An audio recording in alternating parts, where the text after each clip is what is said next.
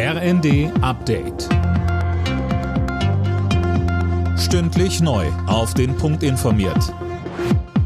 Ich bin Silas Quiring. Guten Morgen. Bundesgesundheitsminister Lauterbach fordert in der Diskussion um die vierte Corona-Impfung eine Empfehlung für alle.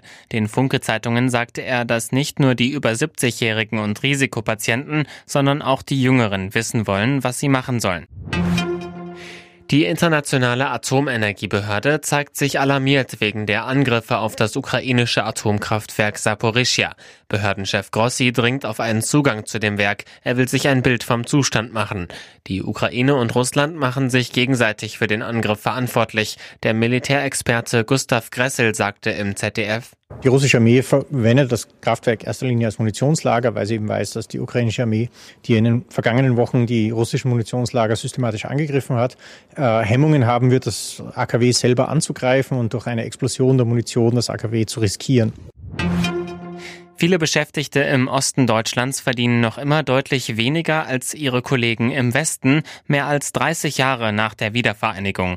Das berichtet das Redaktionsnetzwerk Deutschland. Mehr von Alena Tribold. Demnach betragen die Lohnunterschiede zum Teil noch 40 Prozent. Ganz besonders groß sind sie in der Bekleidungsindustrie oder auch im Maschinenbau. Der Ostbeauftragte der Linken im Bundestag, Pellmann, sagt, von einer Wiedervereinigung auf dem Arbeitsmarkt ist man noch meilenweit entfernt. Er forderte, dass die Löhne deutschlandweit angehoben werden, um mindestens die Inflation auszugleichen und auch einen Plan, wie Löhne in Ost und West angeglichen werden können.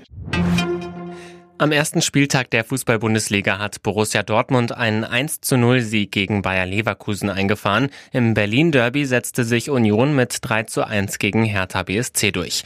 Außerdem spielten Augsburg-Freiburg 0 zu 4, Gladbach-Hoffenheim 3 zu 1, Bochum-Mainz 1 zu 2 und Wolfsburg-Bremen 2 zu 2. Alle Nachrichten auf rnd.de